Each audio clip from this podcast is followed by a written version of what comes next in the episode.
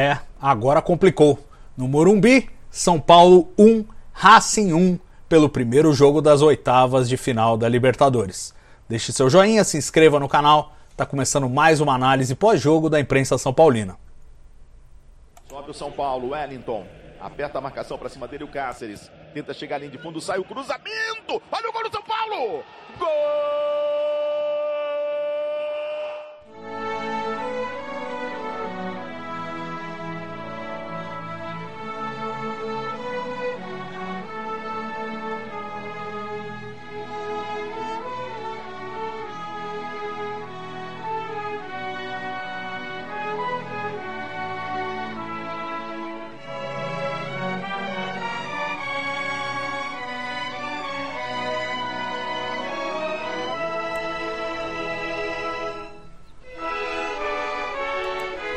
Salve, salve torcida tricolor! A gente sabe como é Libertadores, sabe como é difícil, sabe como é sofrido, mas putz, sofremos. Sofremos nesse jogo, tenho certeza de que você sofreu tanto quanto eu.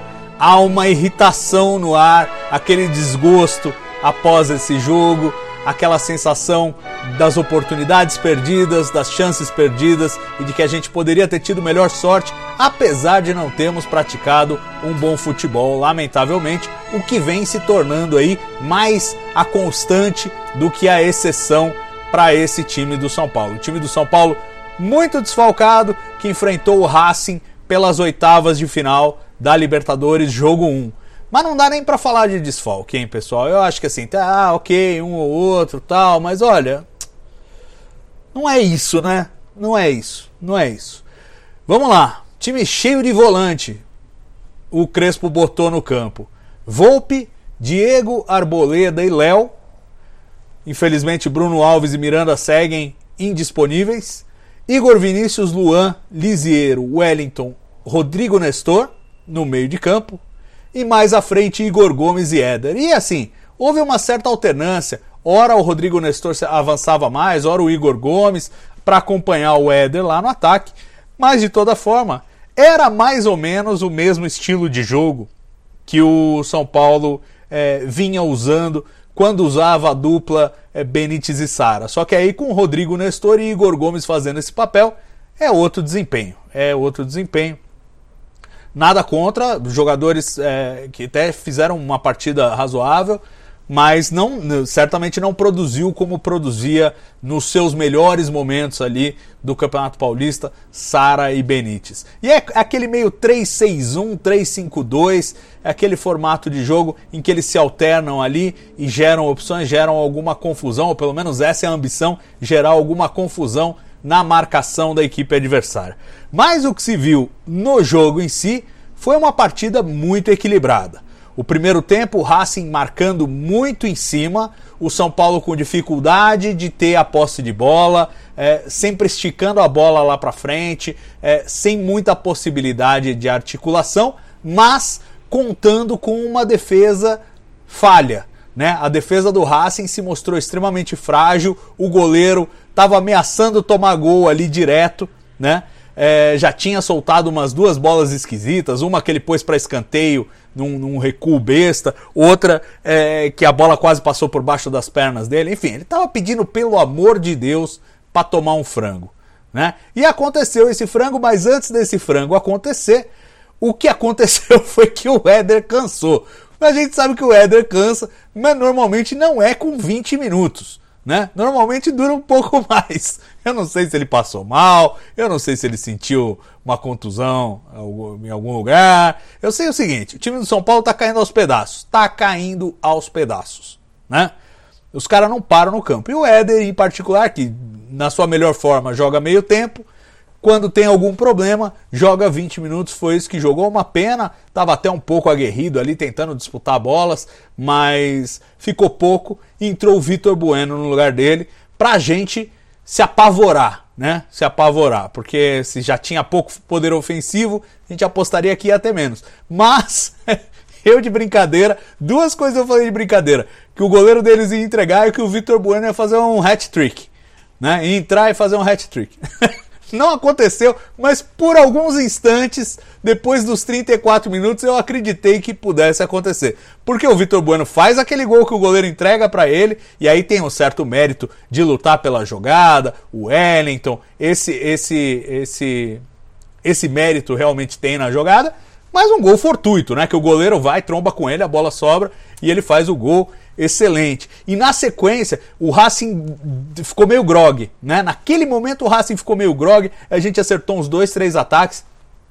Tivemos é, mais duas chances que era para ter sido gol do Vitor Bueno. A primeira, um contra-ataque, uma arrancada do Wellington, ele consegue se desvencilhar, é, vem sozinho, toca para o Vitor Bueno. É verdade, um pouquinho atrás a bola, eu acho que se ela fosse assim, é, 10 centímetros à frente é, de onde ela foi, estaria mais redonda para o Victor Bueno arrematar. Ele arremata e o goleiro defende. O goleiro espalma, era uma bola que tinha tudo para ser gol, devia ter sido gol, mas assim, não é que o Vitor Bueno também bateu mal. A bola chegou um pouco em cima dele e ele bateu e o goleiro fez a boa defesa. O que faltou foi força, eu acho, no chute. Mas como estava meio desajeitado. E aí, na sequência, na sequência tem um outro lance que o Rodrigo Nestor é, consegue chegar em boa condição. Tem o Vitor Bueno entrando sozinho. Era para ele passar pro Vitor Bueno? Não. Ele bateu direto pro gol, fechou o olho, enfiou uma bica na bola e ela foi para fora. E aí perdemos essas chances cruciais. Fora isso, de parte a parte, a gente sentia que havia chances, principalmente de chutes fora da área. O São Paulo deu é, um ou dois, o Racing deu alguns e já dava sinais de que poderia encontrar um empate. Porque o Racing é uma equipe muito arisca. É assim, eles, eles é, parecem que não são tão ofensivos, mas porque eles armam essas jogadas para o chute. E eles ficam sempre em cima do, do adversário. É um time muito perigoso e foi isso que aconteceu. Né? Acharam uma bola lá, o, o, o centroavante é, matou, virou e e meteu no gol. Meteu no gol, é sem defesa para o Volpe, não teve culpa. E no último lance do primeiro tempo. Aí foi um balde de água fria, né? Porque a gente tava com 1 a 0 que era um resultado ok. Não era bom, mas era ok. E, e fomos para o vestiário com 1 a 1 com a, o, moral do, do outra equipe recuperado e um resultado péssimo, porque 1 a 1 é péssimo, pessoal. 1 a 1 é péssimo. Com gol fora de casa, 1 a 1 é péssimo. E aí voltamos para o segundo tempo, o Racing naturalmente recuou mais, estava satisfeito com o resultado. Tivemos mais posse de bola, aquela posse de bola que a gente não teve no primeiro tempo, tivemos no segundo tempo, mas faltava, como sempre falta no São Paulo, efetividade. A gente não tem gente que faz gol. É um drama isso, é um drama. O, o, São Paulo só teve uma boa arrancada no Campeonato Paulista porque o Pablo tirou uma mini boa fase, não sei de onde. Porque a gente não, não os caras não fazem gol, eles não fazem gol, né? E aí fica muito difícil realmente. É, dá aquele desespero, o, o Crespo começa a mexer no time meio que no desespero mesmo, né? Para tentar dar uma chacoalhada. É, põe o Benítez no lugar do Igor Gomes e põe o, o Sara no lugar do Lisiero. Então, de certa forma, é, rearma o time com a com a, aquela, aquela formação mais clássica. Tudo bem, tirou o Lisiero, manteve o Rodrigo Nestor, que é mais ofensivo, e eu entendi essa postura para a gente manter mais ofensividade, mas o Lisiero estava jogando muita bola, sobretudo no primeiro tempo estava jogando muita bola. Não sei se eu teria tirado o Lisiero, mas ainda assim é, fez essa opção tática para ser mais ofensivo, mas já começa a ser aquele ofensivo de vamos amontoar a gente no ataque, né? É, até aí tudo bem, é, fez Benítez melhorou um pouco o time, mas a gente vê que não está 100%. E outra, é um jogador de cristal, eu já cansei de falar aqui. Jogador de cristal, um jogo de mais força, é difícil o Benítez render. Ainda assim, teve algumas jogadas, algumas participações, algumas bolas. O Sara deu um, dois chutes. Ele, ele mesmo deu um chute de longe é, que foi excelente, quase fez o gol da intermediária. O. E o, o Crespo foi pondo mais gente. Foi pondo mais gente. Pôs dois moleques o Thales e o Marquinhos, tirou o Rodrigo Nestor e tirou o Vitor Bueno, que teve a proeza de entrar, fazer um gol e sair no mesmo jogo. É, pois é. Aconteceu isso. E aí botou, é, enfim, botou a molecada. O Marquinhos não teve a mesma produção que teve contra o Bahia, natural, não estava jogando contra o Bahia. Né? E, e, um time muito mais desorganizado no final, meio no bumba meu boi, é, chutando bola pro alto, tentando ganhar de cabeça. Benítez tentando ganhar a primeira bola que vem lá do Volpe. Não dá, não, não dá, né? Não dá. É, mas é natural. Quando você começa a entrar numa fase de desespero da partida, você se desorganiza, você começa a tentar as coisas de qualquer jeito e dá no que dá, né? É pouca produtividade, é, nem mesmo com muita fé ali. Acho que poucos estavam otimistas de que nós fôssemos encontrar o segundo gol, a não ser que fosse numa jogada fortuita, né? É, na verdade, quem quase achou o segundo gol e teve uma chance perigosíssima foi o Racing, num cruzamento que a bola atravessa só por sobre a pequena área e chega na, na cabeça do jogador que perdeu um gol mais feito que o do Vitor Bueno lá. Então, é, foi triste. Foi triste. E assim, o resultado não sei, talvez até um 2 a 2 fosse o resultado mais justo aí, que seria ainda melhor para o Racing. Então, dá até para ficar feliz nesse sentido que foi só 1 a 1. O que significa que temos que sair para fazer um gol lá. Não tem muito mistério. Temos que sair para fazer um gol. Se for 1 a 1 é pênaltis, se for 2 a 2 é nosso. É o que é o que dá para querer. Agora, que ficou muito difícil, vamos e venhamos, ficou muito difícil. Não só é, porque o São Paulo não vem jogando bem, não vem mostrando como resolver as suas situações dentro de campo e criar alternativas, é, como também o Racing é um time enjoado para jogar com o São Paulo. Historicamente enjoado, né? Basta ver que agora são oito jogos na história, não vencemos nenhuma, né? Perdemos cinco, empatamos três. E e é um time que encaixa muito bem o estilo de jogo com o estilo de jogo do São Paulo. Né? O Racing é um, é um, é um time de, de poucas bolas, de poucos toques, mas de objetividade. Abriu para chutar, eles chutam, e bola na área e deixa os, os, os pilulões lá brigarem na área. É o que eles fazem, funciona para eles, se encaixa com esse padrão de jogo do São Paulo, o que torna a missão muito difícil lá em Buenos Aires na, na terça que vem. Né? Vamos para El Cilindro com uma perspectiva não muito boa.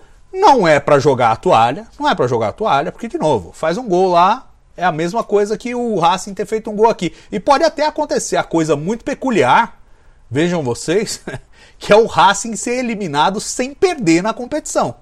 Pode acontecer, porque empatou aqui 1 a 1. Se empatar 1 a 1 lá ou 2 a 2, 2 a 2 cai fora direto um a um vai para os pênaltis, pode perder nos pênaltis, pênaltis não dá para prever. E aí o time sairia do campeonato, sairia da Copa Libertadores sem ter perdido uma partida. Pode acontecer. É o mais provável que aconteça? Não, né? Não. Eu sou São Paulino, até terça que, até terça que vem eu recupero as energias para acreditar que vai dar, mas falar que é provável, não é provável não. Infelizmente não é provável bota o Crespo de volta na frigideira, ele que tinha ganho um, uma, um respiro aí com duas vitórias seguidas e agora e agora vai para enfrentar o Fortaleza em casa, jogo dificílimo e depois o Racing fora. É um drama, é um drama, é um drama. Vamos dar as notas dos jogadores e em seguida é, ver os comentários de vocês. O, o Volpe vai com 8. É, enfim, né? Fez as defesas, fez boas defesas, fez boas defesas. Mas faltou aquele milagre que salva, né? Faltou aquele milagre que salva. Não teve hoje. Podia ter tido por pouco, mas não teve. O o Diego, de novo, gente, olha, o centroavante virou em cima do Diego. Eu falo aqui, até estranhei depois de fazer meu comentário aqui. É, o pessoal elogiando, o pessoal elogiando o Diego. E assim, acho que é um jogador promissor mas não tem maturidade ainda. Não tem maturidade. Não tem maturidade. Comete erros. Né? No jogo anterior lá com. É, ele, ele, ele cometeu o erro e ele consertou, tudo bem. Salvou ali, né? Mas o que vale para o zagueiro é o erro, é a quantidade de erros que ele comete. Então, é, Diego é complicado. Vai com nota 6. É, o, o Arboleda é quem está segurando a onda lá atrás é, vai com nota 8 e eu estava preocupado porque tanto Diego quanto Arboleda tomaram tomaram cartão amarelo aí nesse jogo e podiam ter tomado um vermelho se desse aqui. O Racing não forçou, né? O Racing estava satisfeito com o resultado. Se forçasse mais, podia até ter acontecido. O Léo foi bem também, 8. Ele dá uma opção de saída, ele tem habilidade para sair, e é interessante, é, em, em muitas circunstâncias a gente viu ali o tanto o Lisieiro quanto depois que o Lisieiro saiu, o Luan voltando para jogar como uma espécie de líbero, né? Eles iam jogar ali na linha dos zagueiros, o Léo podia sair mais e é uma tentativa de reposicionar o time para sair jogando quando ele está mais sufocado. Achei interessante essa movimentação, não que tenha re resolvido muito, né? Mas é interessante como tá, o, o Crespo está buscando alternativas para encontrar essa saída de jogo quando o time do São Paulo é mais abafado. E o Léo é um dos caras que dão mais desafogo. Ele consegue de vez em quando dar aquele pique de 20, 30 metros carregando a bola e, e, fura a primeira linha da equipe adversária. Fez isso algumas vezes hoje. É um jogador importante. O Igor Vinícius vai com nota 7. É, faltou aquele algo a mais, né? Mas é um jogador que tem presença na ala direita, ajuda o time, ajuda defensivamente, ajuda ofensivamente. O, o Luan vai com 8, o Liseiro vai com 9, enquanto jogou, acho que jogou muito bem. É, depois teve que sair por uma questão tática de tentar colocar o time mais à frente, mas acho que fez uma boa partida o Lisieiro. O Wellington vai com 8. Ele de novo é voluntarioso, mas francamente eu prefiro o Reinaldo. Eu não sei o que está acontecendo lá, se o Reinaldo está sentindo, se... eu não sei o que está acontecendo.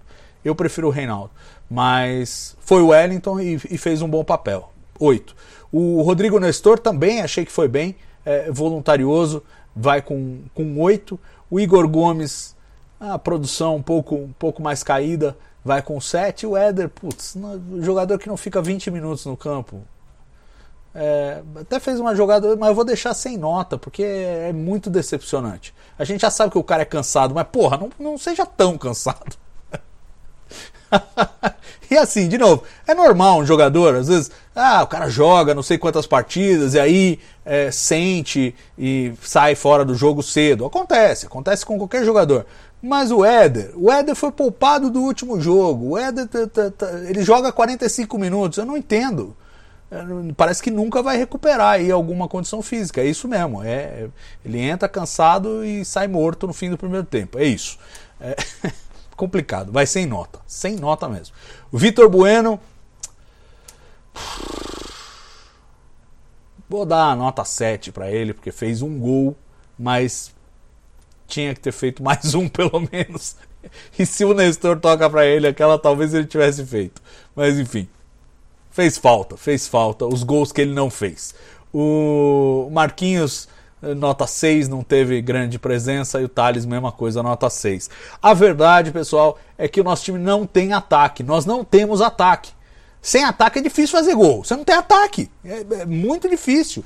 Muito difícil. A gente está tendo uma dificuldade enorme de fazer gol. Volto a repetir. Campeonato Paulista. A gente fazia gol. Um, porque os times eram infinitamente mais fracos. Dois, porque o Pablo teve uma mini boa fase ali, que fazia gols, né? E ajudava a equipe. E aí também, o centroavante em boa fase, mesmo que seja uma mini boa fase, ele puxa a marcação, ele abre espaço para os outros. Um monte de gente fazia gol porque se abria espaço nas defesas adversárias. Agora, os nossos atacantes são nulos, são nulos de posicionamento, são nulos de função tática, são nulos de é, agredir o adversário, fazer chute a gol. Você vê que os chutes a gol vêm do Sara, vem do do Nestor, vem do Benítez. No, no, centroavante, os jogadores de, de ataque quase não chutam, quase não chutam.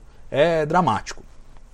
Os comentários de vocês para terminar. Produtor Emoções e Emoções. Esse empate e derrota está na conta do Crespo e da sua comissão. Muitas lesões, ficamos sem meio time no jogo mais importante dos últimos anos. Preparação física é lesa pátria. Vamos vencer na porrada. Olha, concordo com você, concordo com você. As lesões realmente são um problema. São um problema. É verdade que tinha é, tinha o Dani, que foi embora para a Olimpíada, tinha, tinha outro tipo de, de desfalque, mas sem dúvida que o São Paulo está sofrendo muitas lesões e tem alguma coisa muito errada? Tem. O calendário também está errado, né? Vamos falar a verdade. A gente olha para os outros times também, tem um monte de time aí com um monte de lesão, mas não tanto quanto o São Paulo. Então podemos pôr um ponto extra é, na comissão técnica mesmo, eu concordo com você. Mas é um calendário muito maluco, né, gente? E ele completa também. Aos 30 minutos eu queria casar com o Vitor Bueno, ter filhos viver uma vida. Aos 40, queria tirar do bolso a decisão dele. Perfeito comentário. Perfeito comentário. Foi exatamente isso que aconteceu. o Paulo Ricardo Rossi de Souza fala: atuação ridícula hoje, jogou como time visitante. Salvador, pela primeira vez depois da pandemia, eu realmente senti falta da torcida. Não para apoiar, mas para vaiar o tranqueira do Vitor Bueno. É, eu sei, é triste, né? Eu, eu senti falta da torcida também e, e acho um, um, absurdo que exista gol fora de casa num campeonato que não tem torcida, né? Acho, acho o cúmulo do absurdo. É, porque o fora de casa passa a ser muito menos do que era quando tinha a torcida. Mas. É, a gente ia vaiar pra caramba, porque foi um horror mesmo, você tem razão.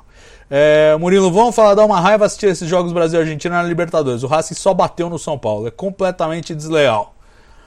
Sem público, mando não altera muita coisa, ainda mais para clube argentino que é empurrado pela torcida. Os jogos são iguais. É, o Murilo Von tá mais otimista porque ele é gremista. Ele fosse São Paulo, ele não estaria assim tão otimista. E o Racing bateu um pouco, sim, mas não, não foi tudo isso, não. Não foi tudo isso. É, achei que foi um jogo duro. Como o jogo da Libertadores é duro mesmo. Você quer. Você quer o quê? Balé? Não... Futebol sul-americano não é isso. Qualquer um que vai para um jogo da Libertadores esperando balé, tá errado. Vai ter mesmo, vai ter jogo duro, vai ter arboleda cochichando no ouvido do centroavante, o centroavante reclamando, vai ter cabeçado, vai ter tudo isso aí. Não... Não adianta. O futebol sul-americano é desse jeito mesmo. Tem que ir preparado para isso. Por isso que alguns jogadores a gente vê que tem uma certa dificuldade. É o caso do Benítez, que é de cristal, né? Mas é, é um drama. Bom, é isso, pessoal. Agora temos o Fortaleza no sábado, em casa. É um jogo difícil, mas que a gente tem que buscar ganhar, porque muito em breve o Campeonato Brasileiro tende a ser o nosso, o nosso foco, já que para Libertadores não acabou, mas ficou muito difícil. Ficou muito difícil. Óbvio, continua sendo a nossa prioridade. Se tiver que poupar contra o Fortaleza, poupa, embora eu não entenda muito o que resulta poupar aí, porque. né? que a gente já entra com meio time reserva mesmo, no jogo mais importante. Então não, não, não sei nem como que seria poupar quando metade do time está machucado. Vai por quem? Vai por o Sub-17? Não, não, não sei. Então é complicado. Não sei como é que se escala aí para esse jogo, mas claro, o foco ainda tem que ser é, na terça-feira contra o Racing. Afinal de contas, nada está decidido. Mas que o Racing deu um passo enorme para estar nas quartas de final da Libertadores, deu. Um grande abraço para vocês. Lembro de que esse conteúdo também está no Spotify e saudações tricolores.